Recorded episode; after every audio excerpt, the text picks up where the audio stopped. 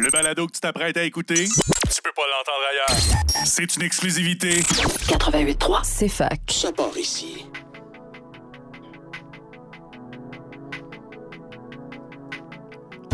Bonjour à toutes et à tous et merci d'être au rendez-vous pour ce second épisode de la saison 4 des longues entrevues sur les ondes du CFAK 88.3. C'est un bonheur de vous savoir toujours à l'écoute de notre émission. Notre seconde invitée de cette année est nulle autre que la romancière et essayiste Jennifer Bélanger.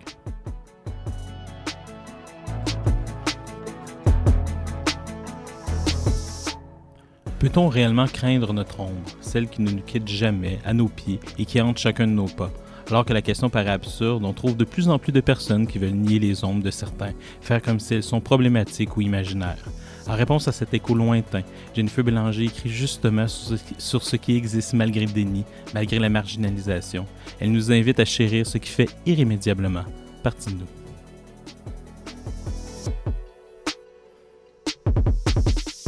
C'est ce que vous allez avoir la chance d'entendre dans ce deuxième épisode de la saison 4 des longues entrevues. C'est parti.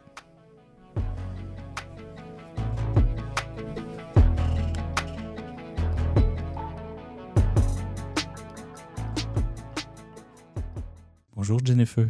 Bonjour Félix. Je suis vraiment très content que, que tu sois ici justement à l'émission parce que euh, je sais que parler de livres, de tes livres, c'est pas l'exercice le plus facile euh, pour toi, ou du moins c'est, je pense que t'aimes mieux les laisser vivre dans le vide de ton lectorat justement que, que les commenter une autre Ouais, fois. Donc je te remercie fait. pour la confiance. Ben, merci à toi Euh, Félix pour l'invitation. Je me sens donc très privilégié de t'avoir à l'émission.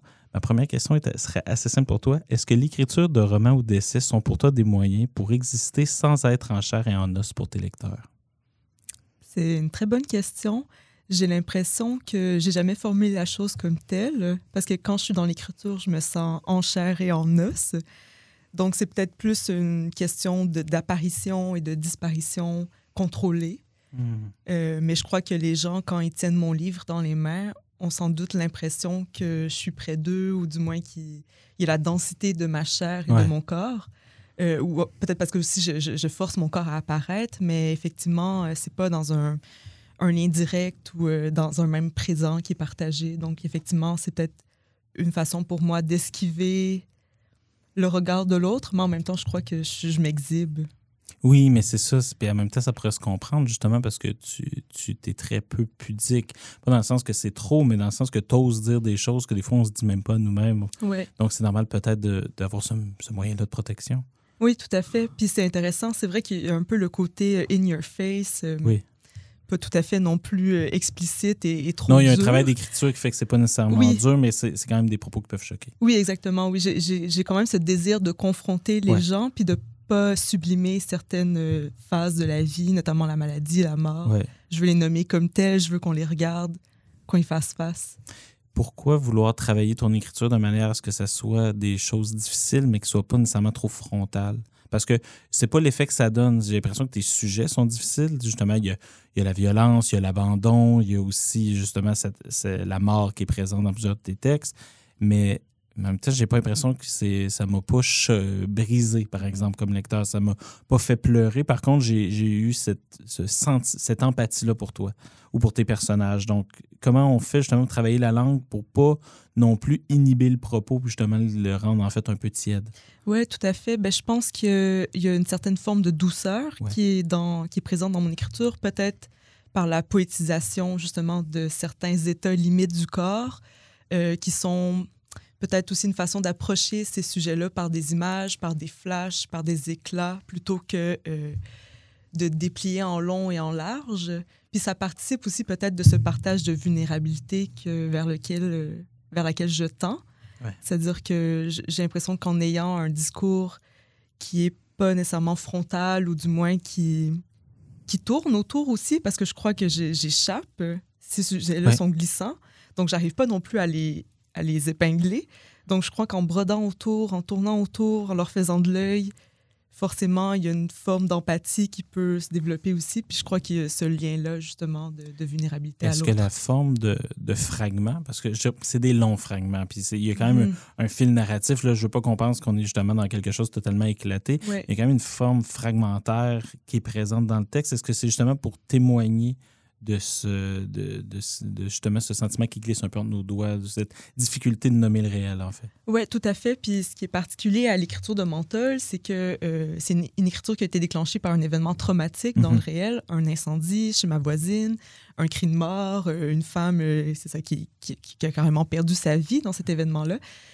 Donc, la première version de Menthol était beaucoup plus fragmentée, beaucoup plus euh, trouée, et c'était pas du tout limpide. Donc, cette chair que j'ai dû ajouter autour de certaines phrases est venue lors du retravail.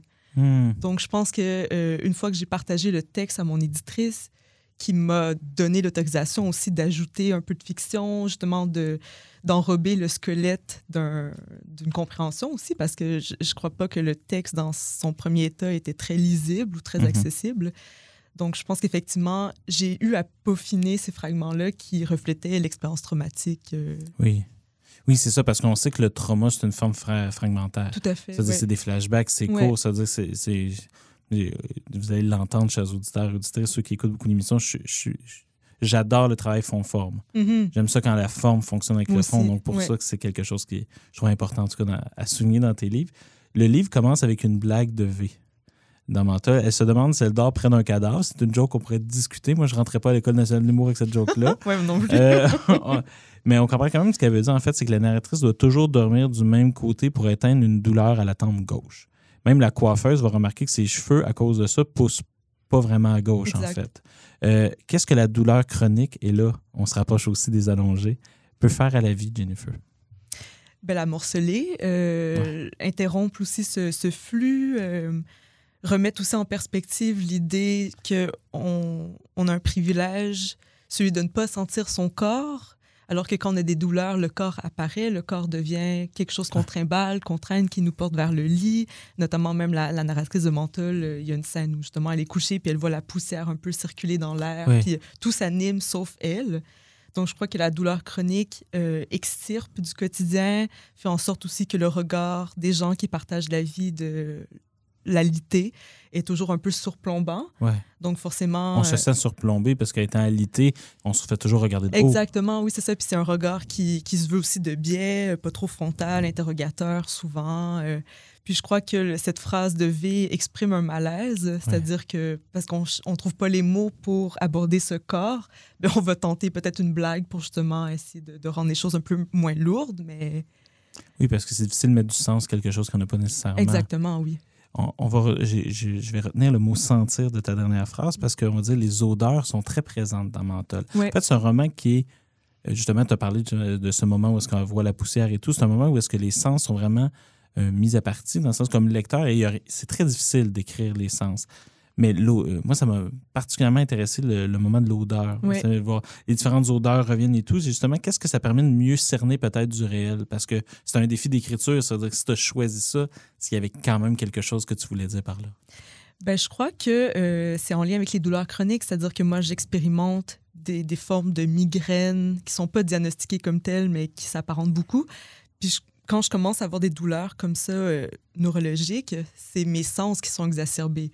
Tout ce qui sent euh, un peu, euh, pour moi, ben, je, je vais avoir une forte odeur. donc, c'est peut-être aussi mon entrée dans l'écriture, c'est-à-dire que j'avais, j'ai, pris le pari d'exacerber ces symptômes-là olfactiques, et notamment l'odeur, la fumée de cigarette, le menthol, l'huile essentielle qu'elle se met sur les tempes pour engourdir sa douleur est devenu un peu le, le fil narratif, Narratif. exactement.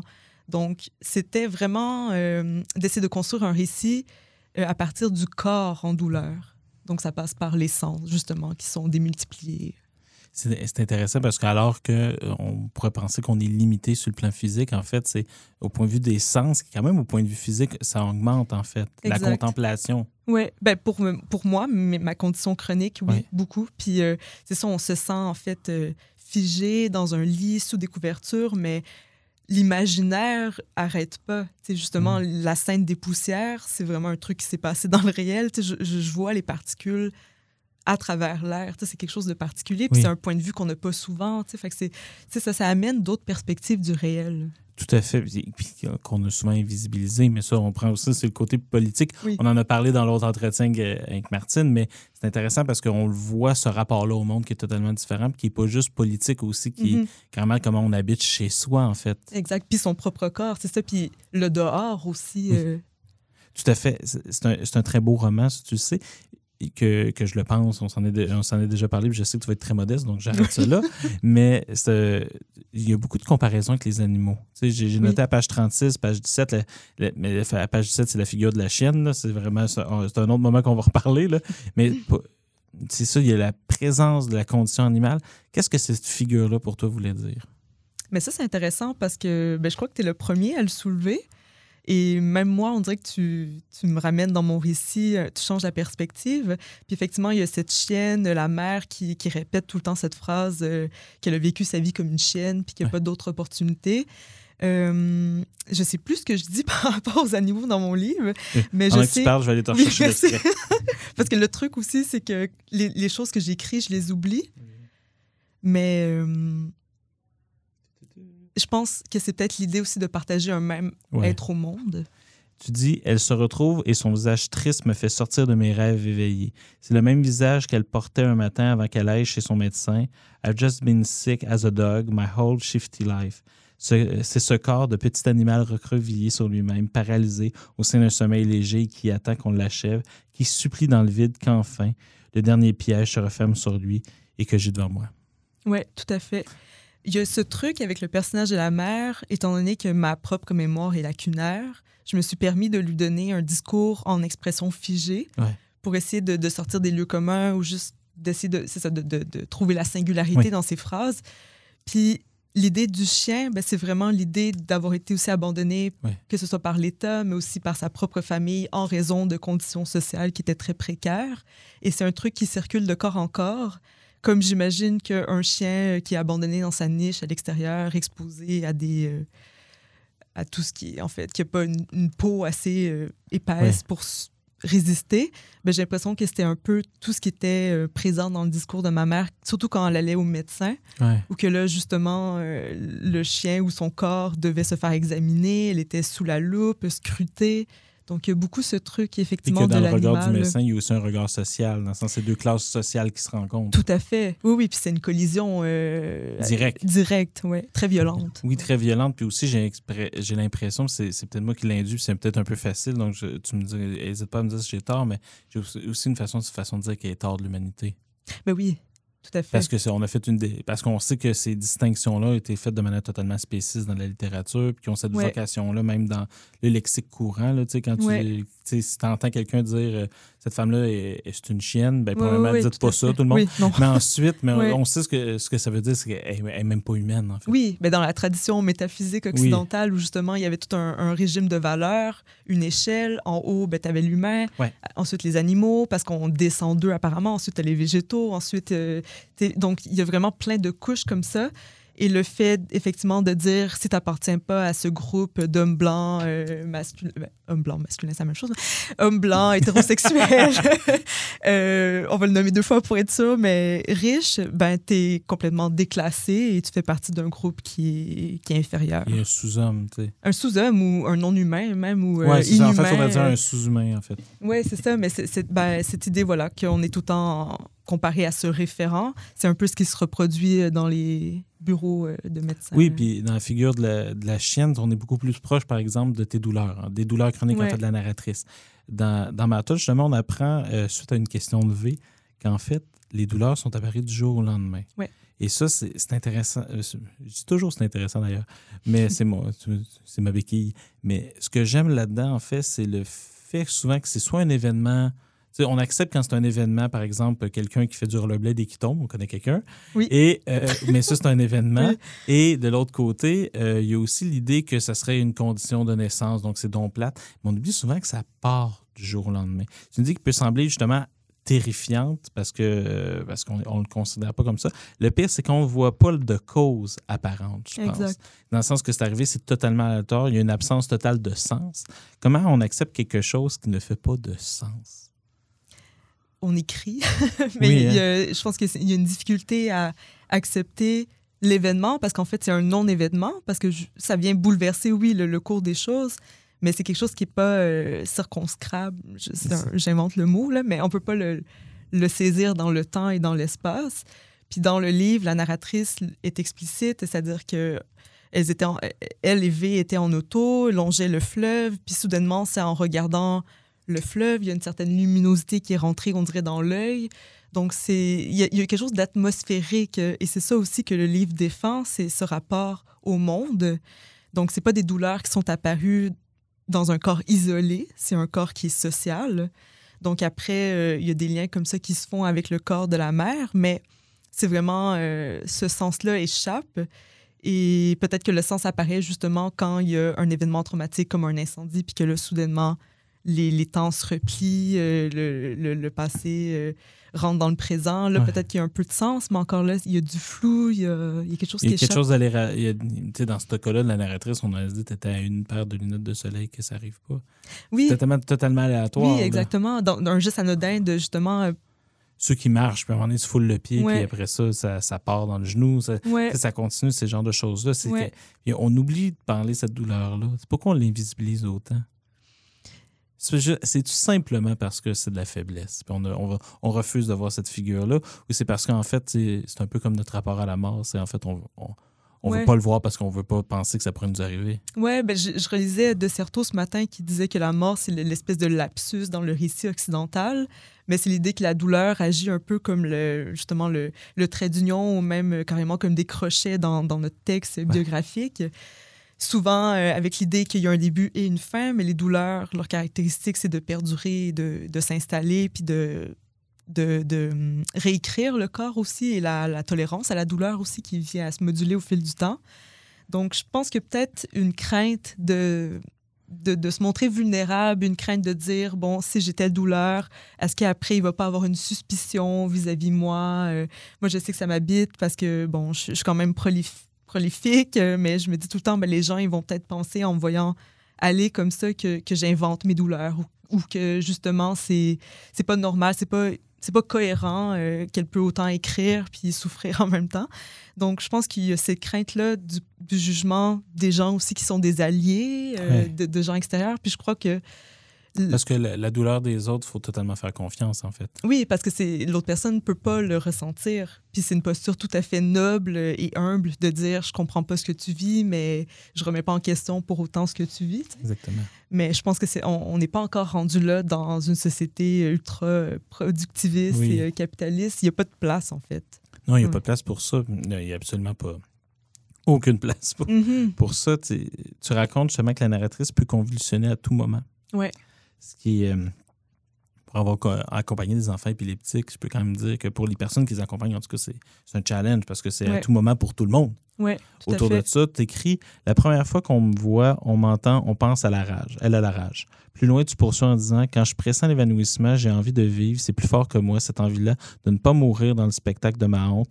Admission générale. Si on part de l'idée que la honte est un affect social et politique, ce qui est beaucoup plus ma, ma perception des choses, euh, en fait, simplement parce que les personnes qui les vivent sentent qu'ils ne concordent pas envers les attentes des autres, qu'est-ce que la honte dit de notre société? Ça, c'est super intéressant parce que moi aussi, c'est un concept qui me touche énormément. Et c'est Serge Tisseron, je crois, qui en parle en disant que la honte, c'est un affect qui englue le corps en lui-même, mais qui, forcément, dans, dans son spectacle, va euh, inclure les autres autour, autour de la personne qui a honte. Ce qui fait que tout le monde finit par avoir honte. C'est un, un affect qui contamine Oui. les autres. Donc, c'est un, c'est un sentiment qui est tout à fait social dans sa capacité, justement, à, à détourner la honte, mais en même temps en enfermer le corps en Oui. lui-même. Mais je pense que, euh, puis c'est des choses qui se sont vraiment passées dans ma vie, des évanouissements comme ça en public, euh, avec toujours au réveil des gens qui, qui étaient limite plus bien dans leur corps aussi, en se demandant si eux-mêmes vont pas euh, s'évanouir. Oui, il, y a, oui, il y a oui. quelque chose de la perte de conscience qui fait comme un effet vague sur Oui. les autres.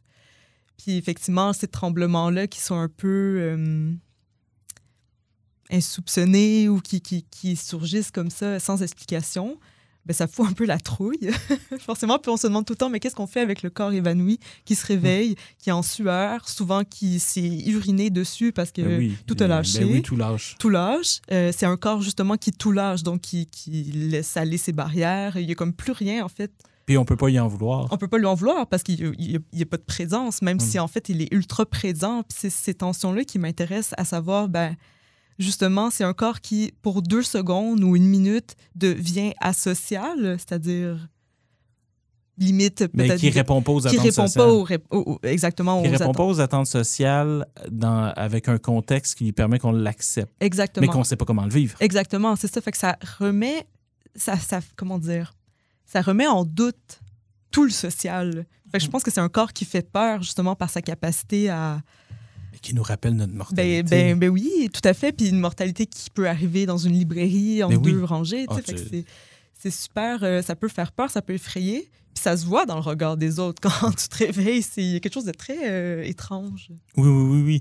Puis, puis tout le discours moderne fait en sorte qu'on le comprend, mais on sait pas plus comment agir avec. Non, c'est ça.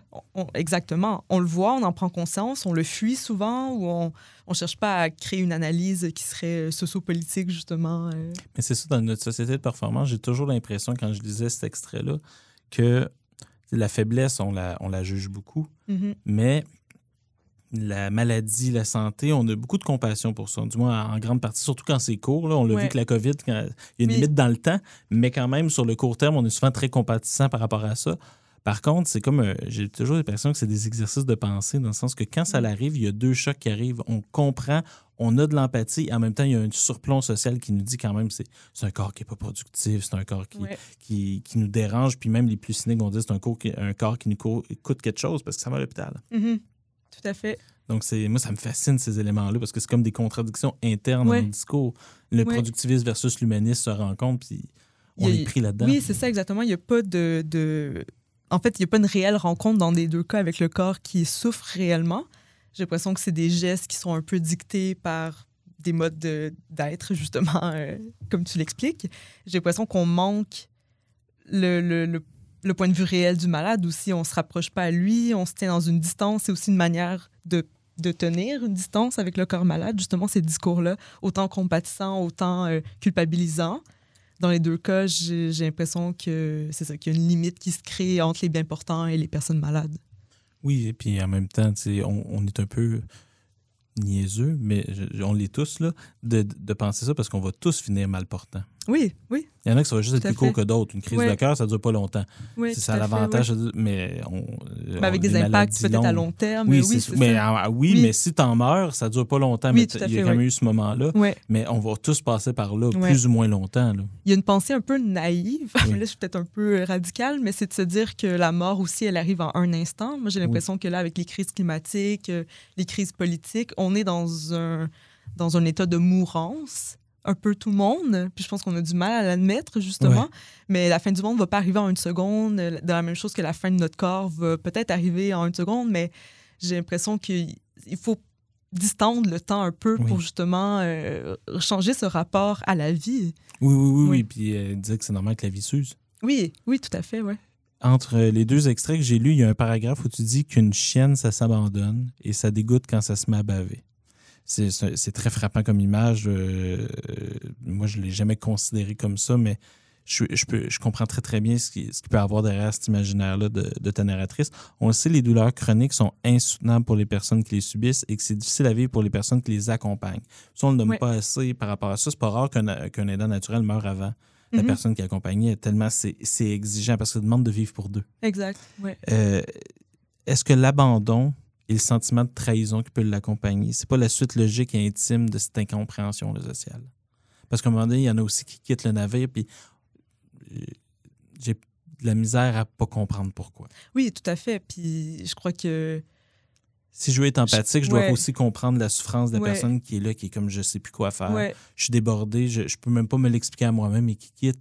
Mais en même temps, je vois la souffrance d'une personne abandonnée. Donc, c'est comme témoin de ces choses-là, comme, accompagne, comme euh, quelqu'un qui a été éducateur spécialisé, je comprends les deux facettes du tableau. Ouais. Puis je pense Même qu'il faut se mettre un peu dans, dans les souliers de tout le monde, ou du moins essayer.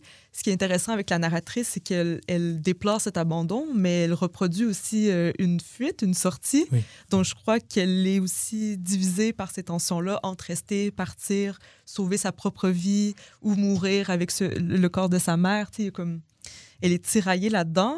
Au, au- au fond, il n'y a pas de réponse, sauf peut-être le- l'espèce d'instinct de survie qui a pris le dessus au moment de quitter euh, bon, l'environnement toxique de, de sa mère. Oui. Mais je crois qu'effectivement, il faut essayer de, de- de comprendre le plus possible parce que oui, la charge des personnes qui sont proches aidantes, elle est énorme. Parce que la Et société... réduire ça un crédit d'impôt, c'est ridicule. Ben, c'est ridicule. Puis la société fait rien non plus pour les décharger. Euh, c'est Ben, c'est un travail invisible, en fait. On sait très bien que ouais. les crédits d'impôt nous Ouais. coûtent moins que clair. le travail réel. que Et c'est souvent des femmes euh, qui sont Tout déjà au, au confluent d'autres systèmes d'oppression, donc déjà vulnérabilisées par leurs conditions sociales. Fait que là, c'est une couche de plus. Bref, il n'y a pas de soutien, il n'y a pas de support, il y a pas. Puis les personnes malades euh, éprouvent aussi de la culpabilité à voir une personne vivre pour deux, justement. Donc c'est c'est pas très simple, en fait. C'est pas du tout simple. C'est simple pour absolument personne. Exact. En fait, Ouais. tout le monde, il il y a de la culpabilité partout. Oui. Voilà. Non, c'est très souffrant. Puis je pense qu'il faut, faut, faut oser le dire, en fait. Il faut en parler parce que quand, Oui. quand on voit ces personnes-là, on voit, on voit juste la souffrance de toutes parts. Parce que même la personne qui quitte, c'est très bien qui qu'elle abandonne. Oui, exactement. mais Puis, ouais. des fois, c'est un réflexe de survie pour elle-même, en fait. Puis, Oui. mais tu as de la misère à dire que c'est pas vrai qu'elle abandonne, mais des fois, tu es vraiment très mal au point. Oui, c'est ça. Puis après, euh, bon, moi, euh, tranche de vie personnelle, mais j'ai été en thérapie, puis j'ai essayé de, de revoir, euh, de changer ma perspective, de changer les paradigmes, me dire, oui, effectivement, je suis partie, j'ouvrais l'exemple à ma mère, mais là, après, il y a tous les enjeux de violence conjugale qui font en sorte que qu'une femme peut pas juste partir comme ça. euh. Il y a des maillages, tu sais, fait que c'est... Mais c'est... C'est souffrant de vivre avec autant de perspectives, mais en même temps, c'est très enrichissant. Puis je pense justement que ça contribue à l'histoire Oui, entière. c'est difficile de vivre dans des zones de gris, Oui, mais c'est apaisant. Mais dans le sens, apaisant, que- dans le oui. sens qu'on on comprend que ça va pas se régler facilement. Puis je pense que dès qu'on l'accepte, ce moment-là, Ouais. c'est plus facile d'avancer, justement. Quand on sait qu'on avance à vue, Ouais. On est moins surpris de frapper quelque chose. Oui, exactement. Puis peut-être que l'idée aussi, c'est de ne pas trouver le dénouement euh, parfait Oui. parce qu'il n'y en a pas. C'est aussi plate que ça, Oui, il, mais... des- il existe la tragédie en littérature pour une raison. Oui, c'est ça. Puis dans l'existence aussi, puis je pense qu'il faut admettre ces zones, de, ces zones grises qui sont porteuses de sens. Partant de personnages un peu gris, puis j'expliquerai pourquoi il est gris, parce que je pense qu'il n'est pas tant que ça dans ton roman, mais il y a un moment qui me fait dire l'être humain est complexe à ce moment-là, c'est la mère du, re- du Oui. récit. Tu dis dans ce roman que la mère, euh, la, la- la- mère de la narratrice, faut, faut- c'est compliqué l'autofiction. Euh, Je t'en voudrais pas, c'est bon. hospitalisé suite à une opération pour retirer un cancer au rein. Tu parles si bien de cette, justement cette anonymisation des patients dans le système médical. Je connais très bien des personnes qui travaillent dans ce réseau. Euh, puis justement qu'il y a un nombre absolument ridicule de consultations qu'il doit faire par jour qui rendent le, le fait que ça soit anonyme presque obligatoire. En fait, pour passer d'un dossier à un autre, parce qu'en fait, ils se concentrent tellement sur le dossier pour pas faire d'erreur qu'ils oublient toute la vie à côté des patients. Euh, donc, je ne veux pas tout mettre sur le dos des médecins ou des infirmières, puis même s'il y en a une gang qui sont indifférents aussi pour différentes raisons. Euh, je pense qu'il y a des raisons systémiques. là. On Oui, en parle oui. souvent. de- je sais que c'est le mot à la mode, mais à un moment donné, il va falloir peut-être parler du système pour arrêter de parler du mot. Euh, justement, mais ça a des effets sur des patients. Comment, comme patient, on arrive à vivre avec le sentiment que notre douleur est unique, mais qu'on n'est qu'un numéro dans le système de santé? Ça, c'est intéressant. Peut-être qu'il faut justement s'accrocher à l'infirmière ou à la préposée qui s'attarde un peu plus longuement. Celle euh, qui nous appelle Jennifer ou Félix. Oui, c'est ça, exactement. Puis c'est des vo- tu sais, parce qu'il existe des voies comme ça. Je sais que j'ai tendance à être vraiment euh, difficile envers le système médical, mais Il y a des personnes il y a des, extraordinaires. oui, dedans. il y a des trajectoires, il y a des brèches, il y a des moments comme ça pour respirer, mais Je peux le dire, il y a des personnes qui, qui ont vraiment à cœur leur oui, c'est ça. Puis après, euh, comme tu le dis, le système, ça vient un peu engluer leurs gestes, puis ça, ça les rend dans une machine. Là, mais... Donc peut-être qu'il faut euh, accepter que cette individualité de la douleur n'est jamais sing- elle est singulière mais elle n'est pas individuelle c'est-à-dire qu'elle participe d'un collectif puis peut-être que ça c'est une autre démonstration du collectif c'est- ça montre le continuum, en fait. oui exact Du début ça. à la fin, C'est la même indifférence, le même silence ou puis ça, ça le même productivisme. Ouais, puis ça, hum, comment dire, ça change la douleur. C'est-à-dire que la méfiance médicale ou la négligence Oui. médicale va influer sur la douleur. Tout à fait. Donc, ça, hum, c'est, comme tu le dis, c'est un continuum, c'est vivant, c'est vibrant, il y a pas, ça s'arrête jamais, en fait. Donc, l'expérience médicale n'est pas simplement là pour apporter un soin, elle va aussi moduler la douleur. Mhm. C'est- c'est- je suis tellement d'accord. Alors que la mère est malade, la narratrice mentionne que euh, justement après tant d'années, euh, elle ne peut pas prendre soin de sa mère parce qu'elle le considère comme. En fait, elle la considère même comme sa maladie. Je me souviens Ouais, bien. ouais. L'extrait, c'est- ce qui est très fort, c'est peux-tu prendre. euh, on peut on, Est-ce qu'on peut prendre un pas de distance par rapport aux, aux gens qu'on aide sans avoir de remords? C'est difficile. Puis il y a quelqu'un qui a lu mon tel puis qui m'a dit euh, une phrase qui m'a beaucoup marqué euh, avec les mères, on frappe toujours un mur. Puis j'ai l'impression que c'est un mur qui euh, négocie une proximité puis une distance en même temps. Puis que c'est comme une valse. Il faut toujours apprendre où se positionner Ouais. par rapport à, à- à nos parents, mais nos mères, si on est Les mères, c'est les figures du soin, mais c'est du soin donné. Oui. Puis tu sais, on parle aussi de, de cet amour maternel, euh, inconditionnel. Euh, bon, moi, je suis un peu critique parce que. Oui, parce qu'il y a aussi des mères exécrables. oui, oui. non, mais ça ben, existe, puis oui. aussi, c'est pas une essence. Là, tu sais, Oui, ça tout à tombe pas fait. du ciel. C'est ça, c'est ça. Fait que- puis je pense que ça nous aide pas non plus d'idéaliser cet amour-là, c'est-à-dire qu'on va cacher plein de violences comme ça. Puis, Oui. puis je pense aussi qu'il y a des gens qui rompent le, le- le cycle de violence, qui, qui deviennent un peu ce- cette paire de ciseaux dans les liens généalogiques. Mais je crois que, ouais, je crois qu'on qu'on se cogne un peu le nez, mais le fait de se cogner le nez, c'est pas un geste qui est désespérant, c'est un geste qui est curieux, c'est un geste qui veut euh, peut-être redonner une souveraineté à une histoire familiale, comme moi, euh, ben, j'ai écrit sur ma mère, euh, sur une mère qui est parmi d'autres, parce que je suis sûre que c'est pas la seule à avoir ces difficultés sociales-là. Mais c'était quand même un geste qui se voulait un peu... C'est un geste d'amour, entièrement d'amour. Puis je pense que c'est c'est ça qu'il faut comprendre aussi, c'est que c'est pas euh, tout blanc, tout noir.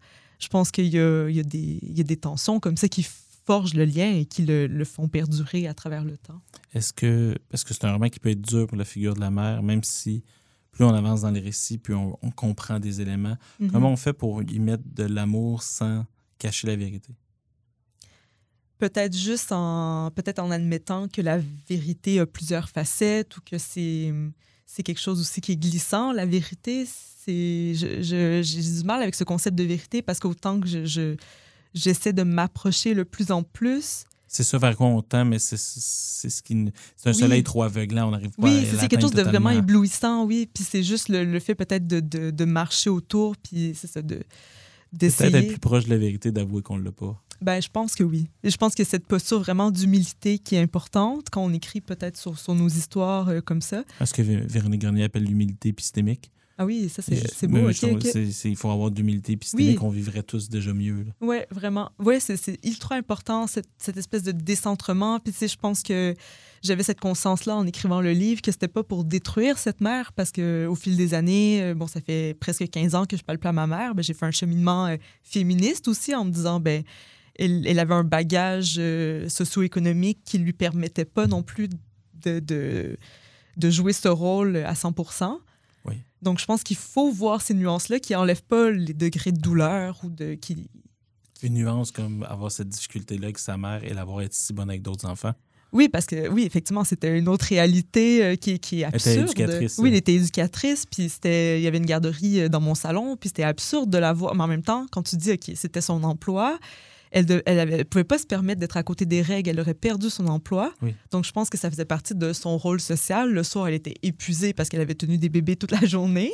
Et c'est dur pour le corps. C'est dur pour le corps. Puis, tu sais, littéralement, elle avait ses poignets euh, brisés, son tunnel carpien bloqué. Tout à avait- fait. tu sais, je veux dire, fait que c'est- puis son dos, tu sais, fait que ça, c'est pas négligeable. Puis après, c'est sûr qu'en tant qu'enfant de, de ces mères-là, on peut, on peut exiger plus d'elles, mais avec le, le recul, on se dit, ouais, effectivement, peut-être qu'elle avait pas envie euh, de... Peut-être qu'il n'y avait plus d'amour à donner. Ben ouais, vraiment. Ou- Ouais. et aussi, Ouais. non, mais parce que Oui. moi, je suis, je suis. Tout le monde pense que je suis philosophe ou prof de littérature, mais en fait, je suis, je suis enseignant en éducation à l'enfance, puis je peux le dire, c'est c'est difficile de donner énormément d'amour et le soir en donner. Ouais, C'est dans le sens qu'il faut, il faut vraiment que tu arrives à te créer deux rôles. Ouais, c'est Parce ce que c'est pas la soi, même euh, manière ouais. de donner de soi. Mais en même temps, au début de carrière ou en fin de carrière, à la fin, ça prend une énergie qu'on n'a peut-être pas. Euh, oui, puis je pense, là, ça, ça me vient en, en parlant avec toi. Tu ma mère, elle n'avait pas de diplôme. Donc, il suffisait d'une seule erreur pour qu'elle perde son emploi, qu'elle se retrouve, euh, encore une fois, sur le bien-être social, euh,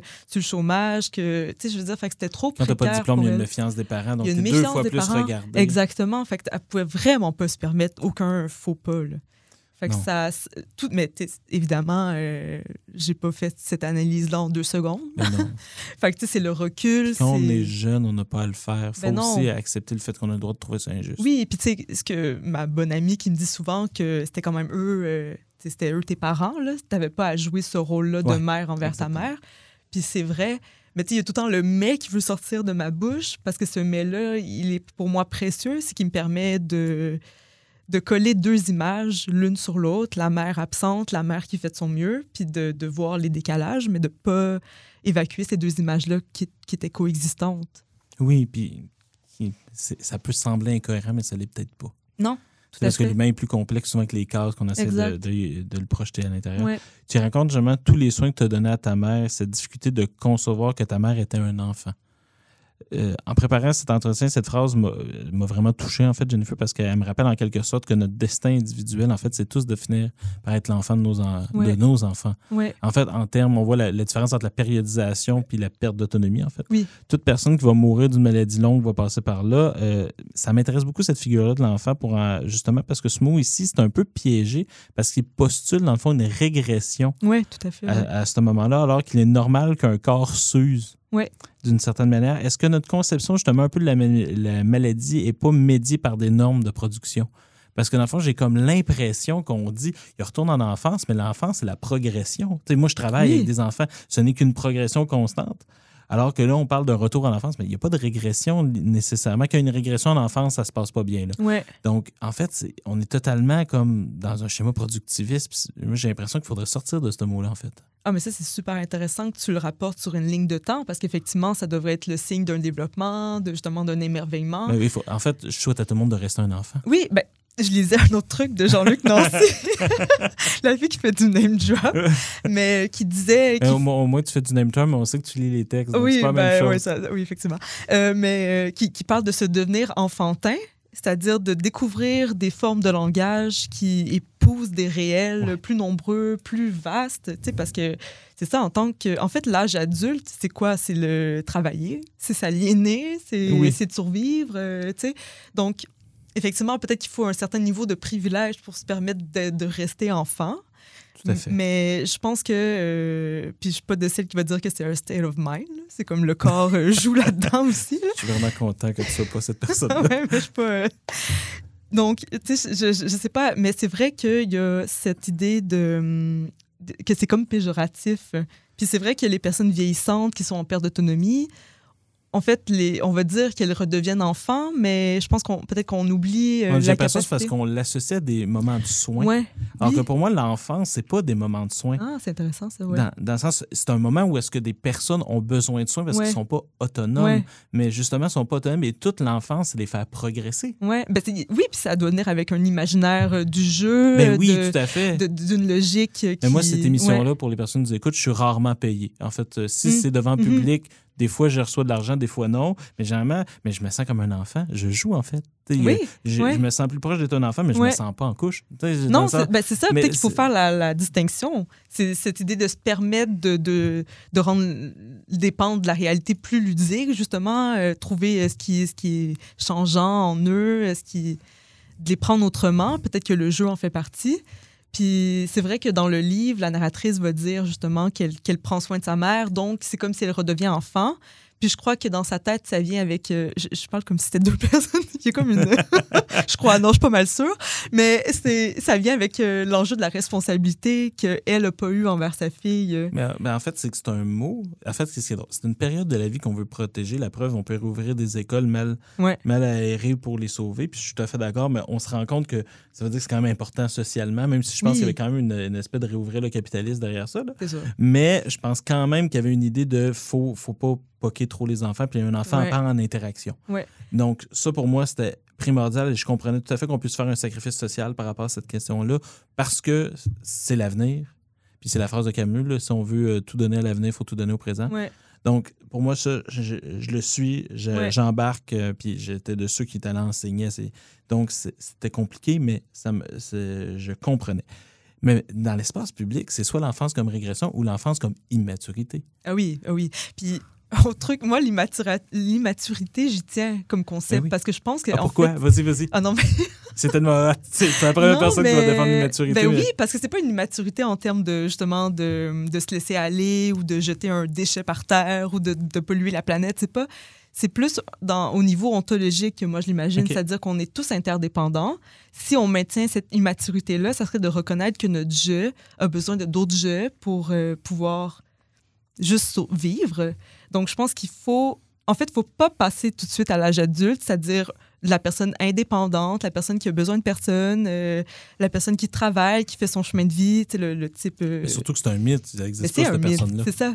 Mais ça, on revient à l'hypocrisie ou Oui. à l'idée de justement peut-être que ces enfants qui sont formés ils- pour répondre à un programme euh, économique quelconque. tu sais, je veux dire, fait je pense que c'est ça. Je pense qu'il faut rester dans cet état. euh, puis tu vois, en fait, ça me fait penser que peut-être que le personnage de la mère, je le complètement différemment maintenant. Parce que peut-être que j'aurais envie d'être de son côté. Mais je pense pas qu'il faut, parce que c'est- il y a comme une, pas une mode, mais il y a un désir des fois de vouloir réécrire des livres. Ah en oui? fait, ça, Ah, ça- non, mais je- on Ok. l'entend, je Mais peux ferai parler, pas, hein, mais manière. des fois, quand les livres peuvent changer de collection, quand il y a une bonne période Ah de ouais? temps, euh, je peux te nommer hors micro quelqu'un qui, a- qui a le projet de le faire. Mais, mais c'est puis je comprends pourquoi la personne a dit ça parce qu'elle m'a comme expliqué le processus derrière, puis je trouvais ça intéressant. Puis sur le coup, j'étais tout à fait d'accord. Puis à posteriori, j'étais comme, mais c'est quand même nier ce qu'on était à une certaine époque.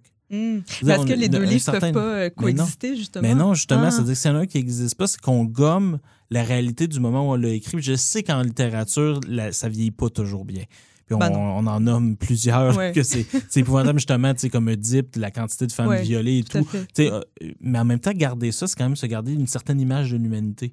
Ouais, je comprends. À un certain Ouais, moment donné. ouais. Puis l'effacer, c'est comme dire l'homme n'a jamais été ça. Puis ça, des fois, j'ai le sentiment, et j'invite nos éditeurs qui ne sont pas d'accord à m'écrire, euh, de, de risquer de refaire ces erreurs-là parce qu'on les a regommées. Alors que quand ils sont là, on peut les Ouais. pointer. Oui, je comprends. Mais non, je pense qu'il faut pas effacer, euh, parce que euh, tu dirais, dans le fond, que la personne, son livre serait euh, complètement... euh, Non, non, mais si Enrayé. tu si enlèves une affaire, c'est ah oui, quand même on peut pas, on peut une pas faire période. ça. Oui, on peut pas. Alors moi, je veux pas ouais. que tu changes ton mot d'enfance parce qu'au moment que tu l'as écrit, c'est, socialement, c'est une pertinence. Oui, tout à fait, C'est ouais. ça que ça veut dire. Mais dans notre discussion, on a le droit de dire, mais là, aujourd'hui, j'écrirai plus ça. Mais à l'époque, personne ne m'a discuté ce mot-là. Non, c'est vrai. Mais oui, non, effectivement, c'est ça. Il faut, faut le revenir à cette jeune narratrice-là aussi.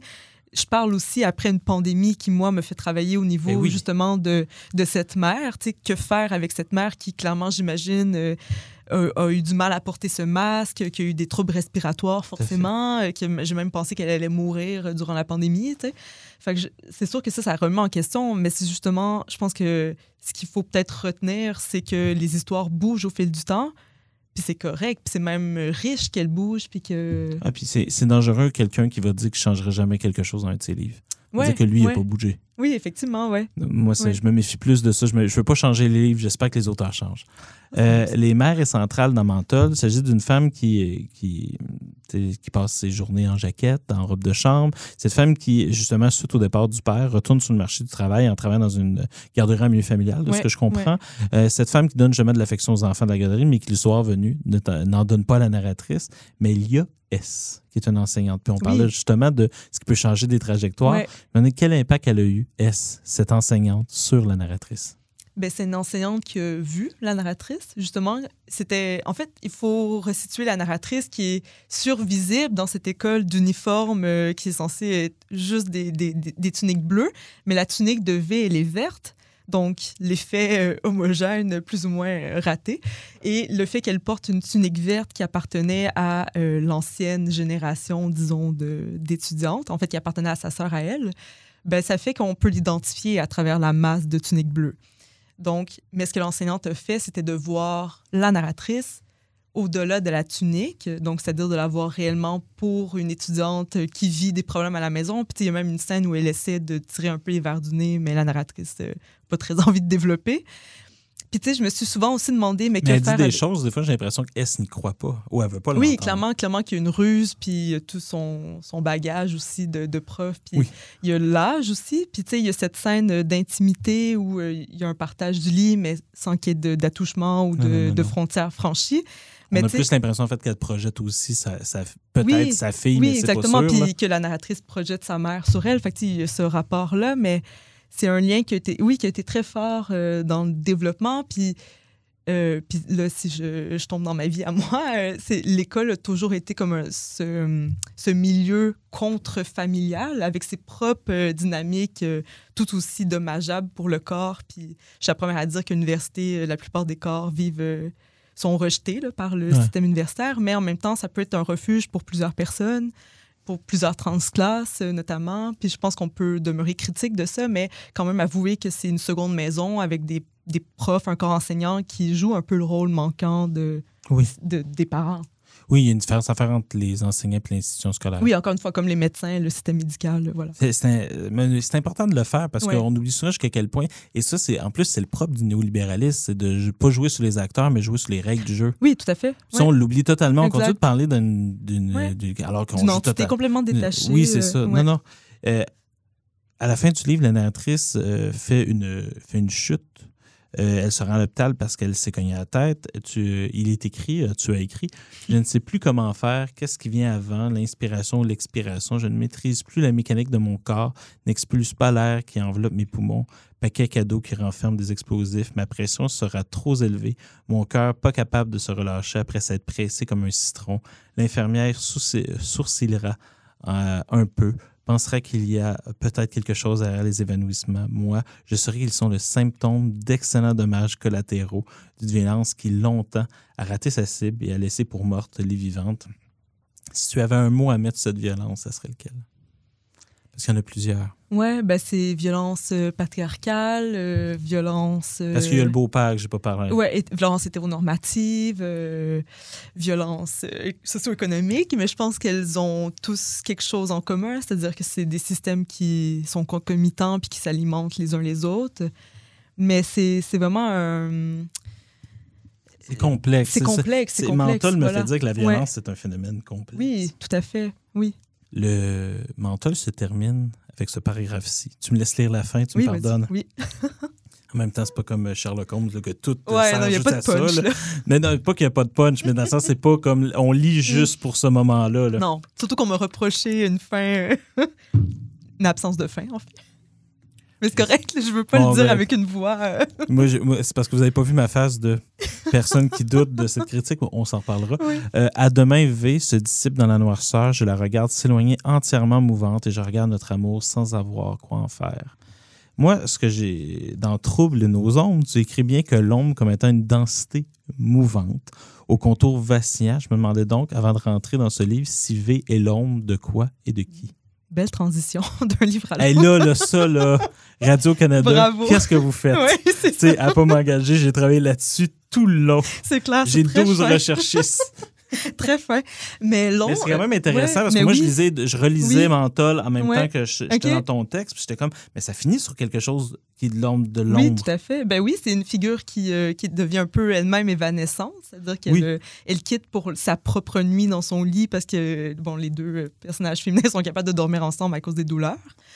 Puis c'est justement cette idée de d'une densité qui, qui habite l'espace, qui, qui influence les autres présences autour d'elle. Fait que c'est- c'est- oui, on parle de mouvance, une ombre, ça a besoin de lumière aussi pour exister. On oublie souvent le- l'autre versant. Oui. Euh, fait que c'est- ça aussi, c'est complexe comme figure. J'adore la figure de l'ombre. Tu sais, dans, dans euh, nos ombres, ton, ton chapitre d'introduction, il est très parlant là-dessus parce que souvent, c'est soit la figure du spectre, soit la figure, figure d'être hanté. Euh, être hanté, c'est-à-dire quelque chose qui est à l'intérieur de soi. Et le spectre, c'est quelque chose, je veux pas, qui est à l'extérieur de nous. Ouais. L'ombre est totalement rattachée au corps. Ça me faisait un peu penser à- dans Surveiller et punir. Foucault, à un moment donné, il renverse la- la- le, le texte platonicien.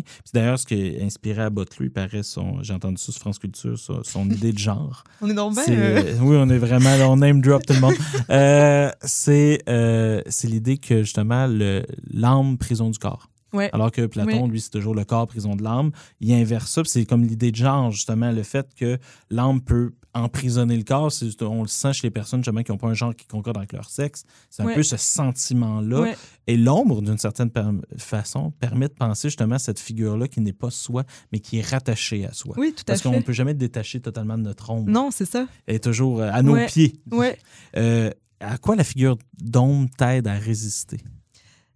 Ben, en t'entendant parler, je me dis que l'ombre, c'est une, une potentialité de soi qui est peut-être à, qui comment je pourrais dire qui tarde à se déployer ou qui ou qui euh, qui, qui ouvre un autre possible de soi dans Ouais. le même présent, dans les mêmes gestes, parce que l'ombre, souvent, en fait, ce qui est intéressant, c'est qu'au sol, soit qu'elle est complètement euh, décalée dans, dans ses proportions. Oui. c'est-à-dire qu'on est soit plus grand, soit plus petit, euh, mais je trouve ça Soit intéressant très, ouais, très grand, des soit fois. très grand, c'est ça, mais je trouve ça intéressant parce que c'est comme cette idée de grandeur qui est peut-être dans, les, dans la proportion de, de, de ce qu'on a en nous comme noyau dur, puis qui mériterait d'être exploité, puis d'être euh, remis au jour. Oui, mais c'est, j'aime cette idée de noyau dur. Et là, je m'en vais sur quelque chose qui n'est pas du tout du name dropping universitaire.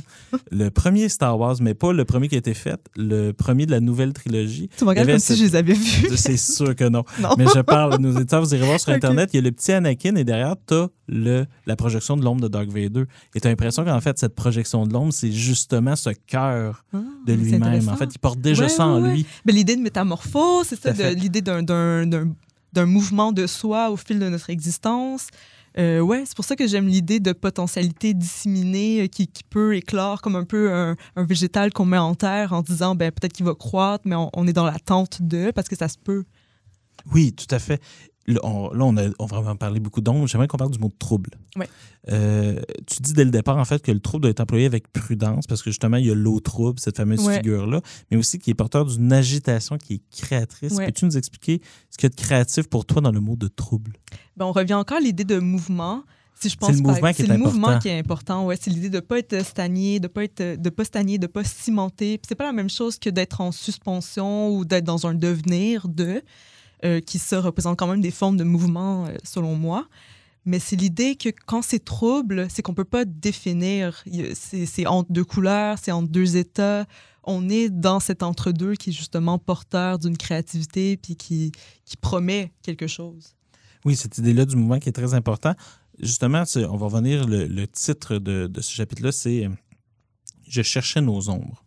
Euh, tu dis justement que depuis 2020, plusieurs événements euh, sont arrivés depuis moi aussi, euh, jusqu'à nos voisins, du Sud qui s'attaquent ouvertement à l'avortement, Mhm. aux communautés LGBTQ. On voit plusieurs lois qui passent et tout, qui nous rappellent toujours qu'il y a une violence puis qu'elle n'est jamais très, très loin, euh, surtout lorsqu'on qui est question en fait de sexualité. Ouais. Euh, tu me pardonneras, j'espère, cette question un peu naïve. Je suis devenu expert là-dedans. Euh, pourquoi les questions sexuelles sont encore aussi importantes aujourd'hui? Quel pouvoir elles recèlent? C'est intéressant parce que souvent, je me dis que des personnes qui cherchent à s'émanciper d'un schéma très binaire de l'existence du monde représentent des possibles. Et ça, ça peut extrêmement faire peur à des gens qui tiennent à leurs référents. Alors que je me dis, ben, c'est un peu la, la, la voie euh, de l'avenir, de pouvoir euh, s'écouter, écouter nos intuitions, pouvoir se définir au-delà de ces cadres qui, au final, nous étouffent et nous restreignent. Et je pense que ça fait peur parce que c'est un, un point de vue politique qui est très fort et qui, qui est très révolutionnaire. Oui, Donc, c'est pour ça qu'on cherche à, à l'étouffer, justement, qu'il y a des lois qui. Puis, étant donné que l'histoire est un peu circulaire, puis euh, vraiment, comment dire, avec des, des épisodes qui sont euh, un peu plus euh, ouverts sur euh, les droits des personnes minorisées dans le genre, mais j'ai l'impression que là, on, est face à un backlash, en fait, qui s'est jamais vraiment arrêté, mais que là, c'est juste visible. oui, c'est ça. Mais en fait, souvent, les révolutionnaires veulent pas changer le monde. Les bons révolutionnaires veulent changer la vie. Ouais. On, on sait très Oui, bien ce qu'on peut pas changer ouais. dans le monde. C'est- En Ouais. fait, c'est la manière de vivre dans le monde qui Oui, puis changer le monde, c'est peut-être un peu aussi mégalomane, Oui, c'est-à-dire qu'on revient à cette Oui, posture c'est- humble. oui, mais moi, oui, humble, parce que dans changer la vie, dans le décalage, c'est Camus, hein, c'est pas moi. Là. Je suis pas assez intelligent de dire ce genre de choses-là, mais je suis assez, euh, assez de mémoire Pour me le souvenir. citer, c'est bien. Mais c'est c'est- en fait, c'est dans cette idée-là, c'est que j'ai l'impression que quand on fait ce changement-là, aussi, on enlève le côté. euh, on tombe dans une perspective écologique, en fait. Parce qu'on Ouais, peut pas. ouais, parce ouais. qu'on s'est trop approprié le monde, peut-être. Oui, tout à fait. Oui, tout à fait. C'est, c'est une, oui, c'est ça, c'est une posture de décentrement. Oui. De voir que, bon, forcément, l'écologie, l'environnement, c'est pas une entité qui est hors de soi. C'est-à-dire que on le porte en soi, l'environnement. Euh, J'ai j'ai l'impression que c'est Emmanuel Coccia, euh, qui, qui est un philosophe italien, qui, euh, qui pense une philosophie végétale, puis qui va dire justement qu'on partage un même souffle de vie. Donc, qu'on est tous liés par notre respiration, notre expiration, quelque chose d'un continuum, d'une continuité entre les formes de vie et les absents aussi. Donc, je pense que Trouble nos ombres vient un peu euh, saisir tout ce, spectre de gens, à la fois euh, dans des expériences qui sont individuelles, mais qui, qui parlent toujours du social. On revient toujours à ça, mais Oui, puis qui sont aussi paradoxalement nos propres ombres. oui, C'est-à-dire que t'as beau, euh, Ouais. beau vouloir socialement ne pas les voir, ils seront toujours là. ouais, Moi, c'est ce que j'aime beaucoup de l'idée de c'est que c'est rattaché aussi au social. oui, vraiment. euh, ils sont l'ombre de la société, donc ils seront toujours là. Oui, que ça peut être à la fois une menace ou un rappel ou justement quelque chose qui ouvre à plus grand que soi. C'est ça qui est intéressant, c'est quelque chose qui suit. Là, après, à savoir euh, qu'est-ce que ça suit, là, ça peut changer. Mm. C'est mais... sûr qu'il y en a qui sont euh, totalement dangereux puis qui veulent éliminer toute forme de différence. ça, Oui, oui. Mais même eux, ils l'éradiqueront jamais. Oui, ben on l'espère. Non, mais dans le sens, il n'y arrivera Oui, pas. Il y a du monde qui pourront le refouler, mais ça sera encore là. oui, oui. On, le voit, on le voit avec les mémoires Ouais. d'Arculine Barbin, justement. Ouais, on ouais, sait que c'était là avant, c'est juste qu'il n'y avait pas de mots pour le dire. Oui, Il y a exactement. une Oui. différence. Non, ça suit une évolution. Puis je pense qu'il faut. On serait bête de vouloir interrompre ce, ce mouvement, encore une fois. Et parlant de tout ça, justement, il y, a des, il y a une analogie, parce que là, on en a parlé justement avec ce qui se passe aux États- aux États-Unis, mais les femmes, surtout, on le voit dans les allongés, cette parole-là n'est pas écoutée. Non. Il y a des- il y, a des souffrances faites aux femmes qu'il n'y a pas de traitement. Alors que si les hommes vivaient ça, il y aurait déjà Ouais. 12 pilules. Tu sais, dans le sens que on le voit euh, majoritairement. Pourquoi certaines personnes, encore aujourd'hui, sont pas capables d'écouter cette violence-là faite aux femmes? Pourquoi on refuse? Parce que on en a moi, ça me fascine. On le sait. Tu sais, avant, on Ouais. pouvait toujours dire on le sait pas, ça n'a pas été thématisé, il n'y avait pas la diffusion des féministes dans les années 70 qu'il y a aujourd'hui. On pourrait toujours dire ton mononcle le savait pas, puis c'était pas de mauvaise foi. Ouais. Mais là, aujourd'hui, c'est comme impossible. Faut juste vraiment pas vouloir l'écouter. Ouais, ben je, pense qu'il y a un refus parce que peut-être que. euh, en fait, je, je trouve pas de bonnes raisons parce que moi je trouve qu'il y en a pas, mais on peut même plus dire effectivement que ça touche seulement une portion de la population. Puis même encore, je trouve que ça c'est une raison tout à fait euh, non louable. Euh, j'ai l'impression peut-être parce que ça rapporte pas assez d'argent, que ça coûte de l'argent, euh, alors qu'au bout du compte, ça coûterait moins d'argent. Mais je pense que le système pense tellement pas sur le long terme qu'on veut pas, par exemple, payer pour des recherches qui concerneraient des états euh, du corps qui s'identifient comme féminins, notamment, parce que justement, ça coûterait trop cher.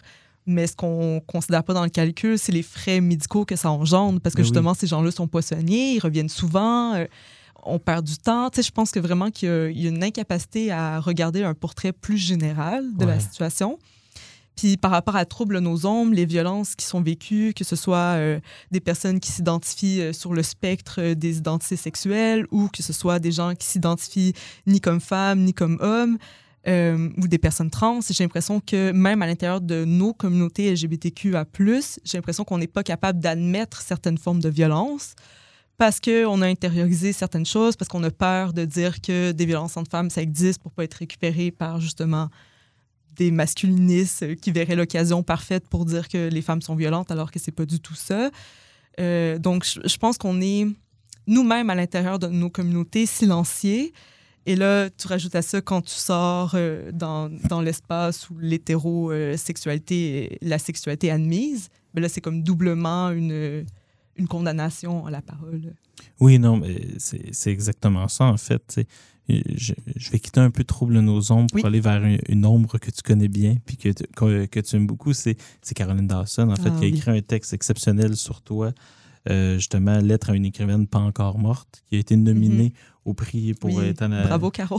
Mais, mais quel texte, c'est pas justement euh, ce qui est intéressant, c'est dans, dans- c'est une lettre magnifique, justement, qui a été parue dans la revue Mobius. faut vraiment le dire parce que c'est, je veux dire, allez courage acheter ce numéro. Euh, Caroline parle de votre amitié, je la cite, elle dit Tu la désires, tu laisses la mort jouer avec toi. Moi, je la considère comme ma pire ennemie. Notre amitié aurait pu ne pas éclore de cette oscillation antagoniste. T'imagines-tu? Nous aurions pu ne pas comprendre nos inclinaisons respectives. Chacune tangue vers un horizon différent. Moi, la condamnée qui ne veut que vivre. Toi qui n'arrêtes pas d'essayer de te tuer. Euh, c'est un, un paragraphe qui est bouleversant. Qu'est-ce qui, pour toi, fait en sorte que justement euh, cet antagoniste, que d'apparence, vous a finalement reproché?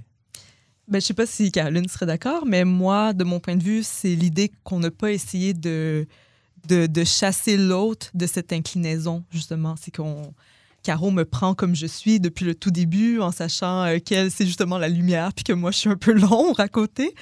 Mais justement, en sachant qu'il y a une co- cohabitation possible entre les deux, euh, moi, justement, je suis attirée vers Caroline pour son côté solaire, son côté, son sourire, euh, sa façon d'être dans la vie qui, qui apporte beaucoup à ma façon à moi de vivre. Et je pense que je, je pense qu'on s'est retrouvés peut-être pas dans un point médian, mais peut-être en restant sur nos postures, mais en bougeant euh, comme des. J'ai l'image d'île dans l'eau, mais il y a vraiment cette idée de de- d'inclinaison quand même l'une vers l'autre. Caroline aussi parle d'ombre. C'est Ouais. nommé deux fois dans ce texte. C'est pour ça qui est très intéressant.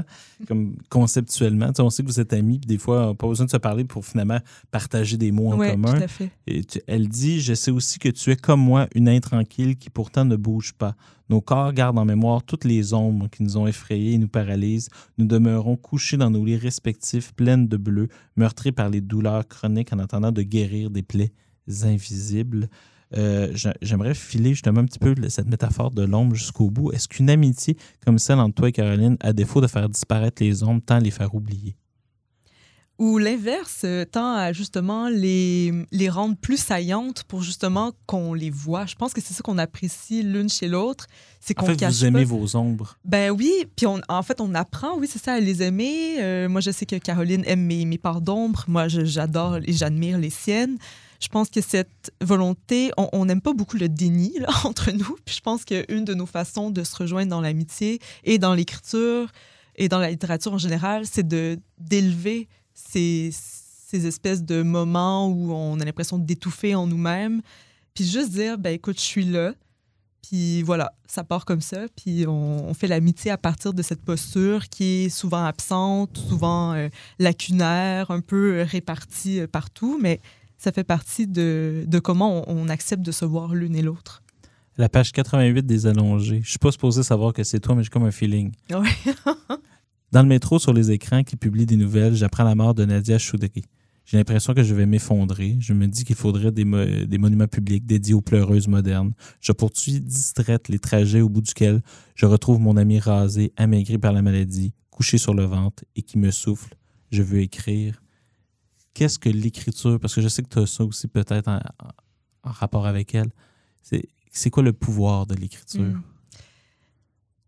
Est-ce que c'est C'est simplement une, question, re- ouais. une reprise de contrôle ou il y a un petit peu plus que ça? Je- en fait, j'aurais tendance à dire que je sais même pas s'il y a une reprise de contrôle dans mon dans mon cas à moi. J'ai l'impression que je fais juste comme creuser la perte un peu plus puis euh, enfoncer euh, le, le couteau là. Mais je sais qu'entre Caroline et moi, il y a énormément de il y a de l'écriture, il y a de la lecture, il y a de la mise en acte par la littérature, c'est-à-dire que et ma thèse est entre autres à ce sujet, comment la littérature peut nous fournir euh, une extension de vie ou juste un moyen de un dispositif pour agrandir la vie et c'est possible. Euh, puis je pense que je, pense notamment à un, livre qui, m'échappe. Mais il y a beaucoup de pactes comme ça dans la littérature de, de deux personnes qui vont utiliser la littérature pour pas sublimer, mais juste juste euh, ajouter euh, d'autres possibilités à l'existence. Je, je sais pas comment dire, ouais. Oui, ouais, l'amitié comme capacité créatrice. Oui, exactement. Oui, C'est ça. puis- c'est un peu oui. Geoffroy de la Gannerie 3, une, Oui. une aspiration dehors. Tu sais, Ouais. qu'à force d'être euh, en- dans une forme d'amitié, en fait, ça nous invite à créer quelque chose qui, qu'on va respecter en soi, Oui. dans notre groupe à nous. Oui, il y, a une, il y a une forme de pacte ou juste de, de loyauté qui se crée. Euh, ça peut être aussi par des textos, tu sais, de l'écriture comme at large, là, pas simplement dans des textes. En fait, entre Caroline et moi, c'est souvent de l'écriture qui déborde de- du cadre très euh, word. C'est pas du tout ça, mais il y a de l'écriture constamment. Que ce soit aussi dans, notre façon de lire. Je pense, par exemple, quand on était à l'hôpital, notre façon de lire le dehors à partir de sa chambre d'hôpital, c'est une forme d'écriture. C'est encore une fois une volonté de repousser les limites du réel qui sont trop contraignantes à ce moment-là. J'ai l'impression que souvent, on joue comme ça euh, en s'envoyant des mots, des pensées. euh. Euh, Ce que j'aime beaucoup, c'est justement te parler de ta thèse. C'était ma prochaine question, donc on va la sauter. Mais justement, on sait que Caroline fait partie de ta, de ta Ouais. thèse qui va être déposée sûrement dans la prochaine année. On, on peut voir que les douleurs, justement, dans, dans tes livres arrive à libérer la parole. Dans Menthol, c'est la mère qui sauve enfin à la Mhm. vie de la fille. Justement, quand elle vit un épisode douloureux, puis dans sa convalescence après son opération, commence à s'ouvrir à sa fille, ce qu'elle n'a jamais fait avant. Ouais. Dans Les Allongés, j'ai le sentiment que vous avez donné la parole à tour de rôle à plusieurs femmes. Et moi, j'ai eu la chance, la chance d'assister à ces moments-là, dont, dont je sais qu'ils ouvrent ta tête. Je me demanderais Mhm. si tu peux nous le raconter, parce que c'est un moment qu'on a eu la chance de vivre à Sherbrooke dans le podcast qu'on a enregistré, mais qui n'a pas été dit parce qu'on n'a pas gardé les questions du public. C'est un moment important parce que je pense que parler de nos douleurs, c'est une façon de donner le droit aux autres de mettre des mots dessus. Ben, c'est un moment euh, féerique. Je crois que Martine dirait la même chose. C'est un, un moment qui nous a vraiment portés. Puis, tu sais, on arrivait là-bas, les deux, on était un peu euh, fatigués dans notre propre corps. Moi, j'avais des problèmes de dos. Martine était couchée en arrière euh, dans l'auto, tu sais, vraiment pour euh, anticiper la soirée à venir. Puis je pense que dès qu'on on a été devant ces femmes, la majorité euh, des femmes de, de tous les âges, et ça, c'était vraiment très beau à voir aussi, cette cohabitation de générations. Puis à la fin, euh, il y a une femme euh, qui, qui est accompagnée, je crois, de son mari, qui a une canne, qui se lève de sa chaise et qui nous regarde droit dans les yeux et qui commence à raconter son récit biographique, que c'était une enseignante, qu'elle a dû arrêter d'enseigner plus tôt que prévu en raison de douleurs, qui a rencontré une errance médicale pendant plusieurs années. Puis à la fin, dans la période de, de signature, elle s'approche de nous et elle nous serre la main. Et j'ai, dans ce serrement de main, j'ai vu comme une espèce de, d'exigence et de responsabilité de prendre le relais. Il y avait, il s'est vraiment passé quelque chose. Je sais pas si c'est un peu euh, ésotérique mon affaire, là, mais j'ai vraiment senti qu'il y avait un partage. Il y avait quelque chose ce soir. Il y avait quelque, c'était, c'était vraiment euh, spécial. Ouais. Oui, ben je, je le dis pour l'avoir animé, j'étais Ouais. euh, j'étais spectateur de mon Ben, propre entretien. Ben moi, j'étais spectatrice aussi parce que j'étais comme, qu'est-ce qui se passe? Mais c'est un entretien qui était bien particulier parce que le monde ne Ouais. le savent pas, mais vous étiez debout. Ouais. Euh, on- en fait, Ouais. c'est un entretien où est-ce qu'on essaie d'acc- d'accueillir vos douleurs aussi. Oui, exactement. Donc, il y avait quelque chose dans, justement, fond-forme, Oui. qui, en tout cas, qui, qui était, qui était important, mais malheureusement, vous ne pouvez pas entendre. Quand Ah tu non, fallait être Non, là. mais il fallait être là, tout le monde.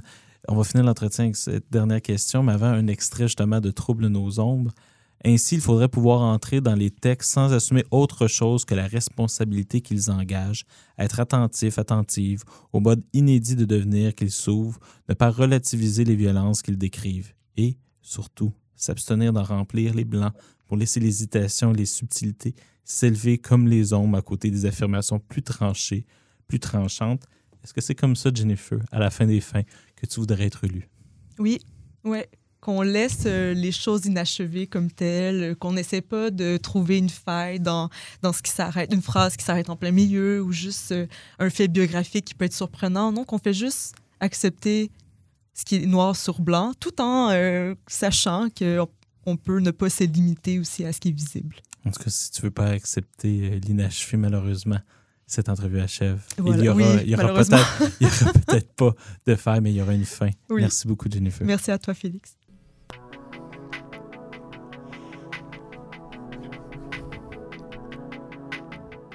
Et c'est déjà la fin de l'épisode du mois d'octobre des longues entrevues. Je remercie chaleureusement Jennifer Mélanger pour son temps et la générosité de ses réponses. Dans le cadre de cet entretien, nous avons parlé de livres et des articles suivants. Le premier livre est Menthol, paru en 2020 chez Heliotrope. Le second livre est Les Allongés. Cet essai a été coécrit avec Martine Delvaux et il est sorti en 2022 aux éditions Heliotrope. Le troisième livre, Trouble nos ombres, est paru en 2023 dans la collection Queer des éditions Triptyque. Finalement, nous avons parlé du texte à une écrivaine pas encore morte, Lettre à Jennifer Bélanger, de l'autrice Caroline Dawson, qui est paru dans le numéro 176 de la très belle revue Mobius. Je tiens à remercier toute l'équipe du CFAK 83 pour le soutien technique et pour la mise en ombre de l'émission. Cet épisode a été enregistré dans les studios de la radio Choc à Lucam et nous tenons à les remercier. N'hésitez pas à partager l'épisode sur les réseaux sociaux si vous l'avez aimé.